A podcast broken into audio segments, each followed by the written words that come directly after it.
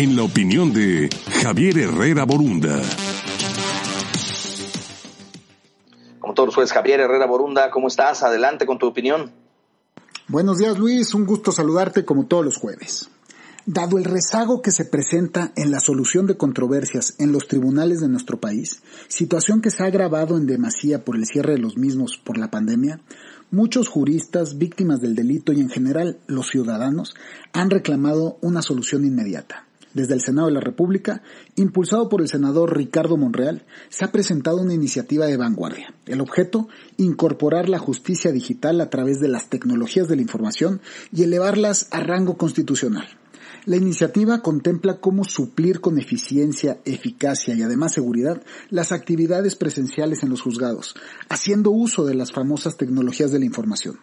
No omito mencionar que la visión además puede significar un gran ahorro de recursos, celeridad en la gestión de trámites, accesibilidad, transparencia, imparcialidad y otorgar mayor seguridad. Vaya, hoy las tecnologías hacen eso y más de manera simple y eficaz.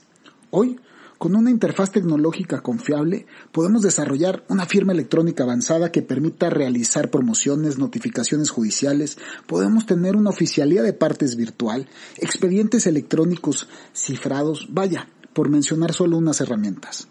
Algo hemos avanzado en el tema, pero aún estamos lejos de la meta.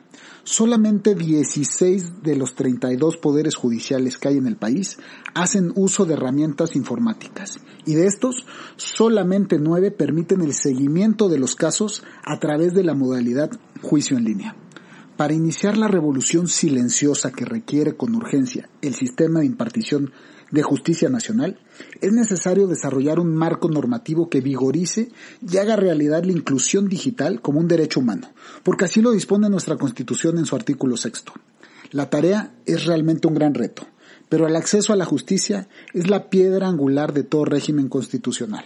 La pandemia al menos sirvió para que los legisladores visualizaran esta grave situación, razón por la cual siento que la reforma propuesta por Monreal se enriquecerá en el debate y será una pronta realidad en el país. Soy Javier Herrera Borunda, esta fue mi opinión y los dejo con un gran saludo. Muchas gracias, hasta luego. Gracias Javier, por supuesto nos escuchamos la próxima semana, que tengas excelente, excelente jornada ahí.